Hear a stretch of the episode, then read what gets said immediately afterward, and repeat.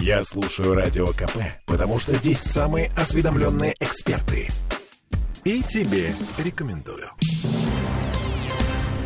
Вдова расчлененного рэпера Энди Картрайта Марина Кохол отказалась от суда присяжных. А еще Марина Кохол обвинила психолога в преступлении против нее. Таковы результаты первого дня суда по этому громкому делу. Слушания идут в Смольнинском районном суде, и это предварительные слушания. И все подробности, э, я надеюсь, знает наш коллега Роман Лялин, который должен быть у нас на связи. Ну, он знать-то знает, а прямо сейчас мы ему звоним. Мы звоним, да, пока не получается. Э, так или иначе, на самом деле, это удивительная история. Вы же помните, да, изначально шел разговор о том, что жена убила э, известного рэпера для того, чтобы что, Дима, чтобы э, скрыть его наркотик.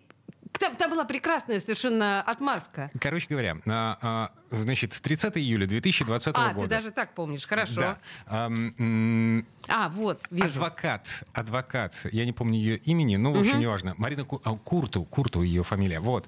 Она а, звонит в СМИ, звонит в полицию и говорит, слушайте, какая-то странная фигня происходит. Мы, моя подзащитная, готова сдаться в полицию в связи с тем, что у нее в квартире Убит муж. несколько мешков с останками мужчины, ее мужа.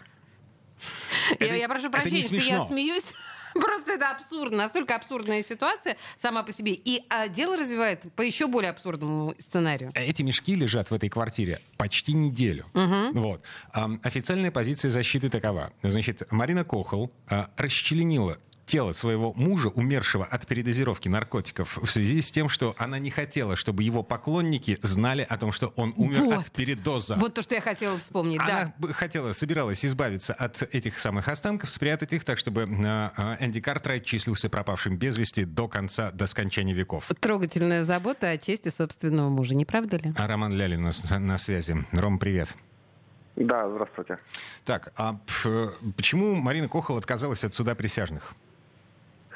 Ну, тут остается только догадываться, но я думаю, что адвокаты решили, что у них больше шансов доказать настоящему, ну, юридически подкованному судье о том, что прямых доказательств вины Марины нет, и поэтому ее стоит освободить. А судом присяжным там уже будет по-другому, там будут играть эмоции у людей. То есть кому, кто будет красноречивее, ад- адвокаты или прокурор, тому они и поверят. То есть тут уже как повезет тебе. Мгм. Ну, то есть суд присяжных эм, более подвержен эмоциям, и их можно убедить в том, что Марина Кохол такая продуманная, эм, э, изобрела вот такой э, идеальный способ избавиться от своего мужа, э, а следствию что-то удалось доказать.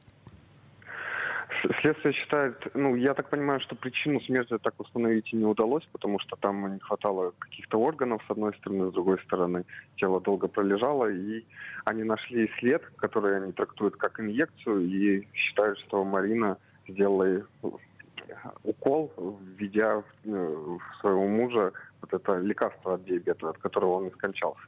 Ну, то есть в инсулиновую кому она его ввела. Да. Это они еще установили с помощью глаза. Там э, про- проводили анализ глаза и увидели, что там какое-то есть, ну, о- остались вещества, которые похожи вот на то самое лекарство. Мгм. Так, а по поводу обвинений в адрес психолога, это еще один поворот в сегодняшнем заседании суда. А это что такое? Да, там психолог, который про- проводил экспертизу, зачем-то решил прийти на телепередачу и рассказать ее диагноз. А диагноз рассказывать запрещено законом, поэтому она, естественно, подала на него в суд. То есть, думаю, э, подожди всего, секундочку, психолог э, пришел на передачу, это типа пусть, пусть говорят, что ли? Ну да, что такое. То есть на передача по, по федеральному каналу буквально рассказал всю подноготную психологического состояния Марины Кохол. Как я понял, да, он ра- рассказал, какой у него диагноз, э, как- каким выводом они пришли, и после этого Марина решила, ну, раз ты раскрыл мой диагноз, то вот я подаю на тебя в суд, чтобы в следующий раз неповадно было другим так поступать. Мгм. Но мы так поступать не будем. Мы не будем раскрывать диагноз Марины Почему Кохол. мы раскроем диагноз Марины Кохол? Это уже не секрет, это написано вообще во всех средствах массовой информации. Так, ладно, хорошо. Каков диагноз Марины Кохол? Истерическая психопатия. Да? Да? А, о, и это эм, не освобождает от ответственности? Не освобождает, к сожалению, потому что это не говорит о изменении и помутнении сознания. Она была в абсолютно здравом рассудке, когда совершала то, что совершала. А, И и- это, Рома, извини, пожалуйста. И это значит ли это, что она а, делала, могла сделать это все продуманно? Конечно. Изобрести вот такой способ. Ничего, что у нас Рома на связи. Вообще он нам должен это объяснять. Рома? Да, я тут...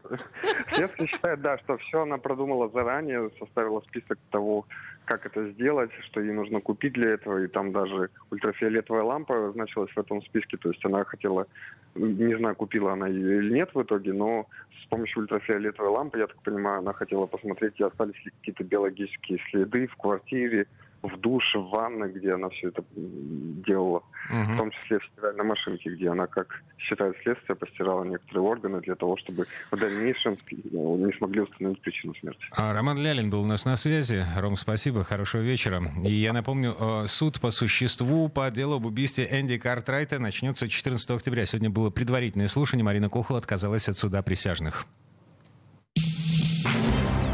Темы дня.